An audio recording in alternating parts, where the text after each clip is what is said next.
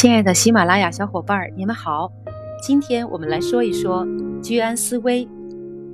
居安思危的意思是在安逸的环境里，也要考虑到危险降临的可能。它出自于司马光的《资治通鉴》第一百九十三回。《资治通鉴》简称为《通鉴》，是北宋司马光主编的一部多卷本编年体史书，共二百九十四卷。历时十九年告成，他以时间为纲，事件为目，从周威烈王二十三年写起，到五代的后周世宗显德六年征淮南停笔，涵盖十六朝一千三百六十二年的历史。它是中国第一部编年体通史，在中国官修史书中占有极其重要的地位。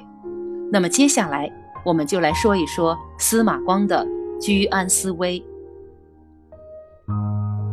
上谓侍臣曰：“治国如治病，病虽愈，犹以将护。倘惧自放纵，病复作，则不可救矣。今中国幸安，四夷俱服，诚自古所希。然朕日甚一日，为惧不忠。”故欲数闻亲备见征也。魏征曰：“内外治安，臣不以为喜。唯喜陛下居安思危耳。”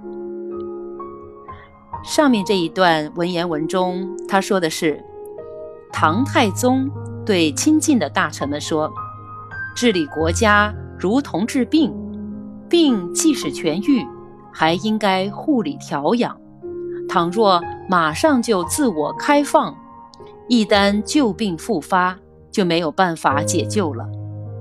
现在国家很幸运地得到了和平安宁，四方的少数民族都服从，这真是自古以来所罕有的。但是我一天比一天小心，只害怕这种情况不能维护久远，所以我很希望。多次听到你们的进谏争辩呢。魏征回答说：“国内国外得到治理安宁，臣不认为这是值得庆喜的，只是对陛下居安思危感到喜悦。”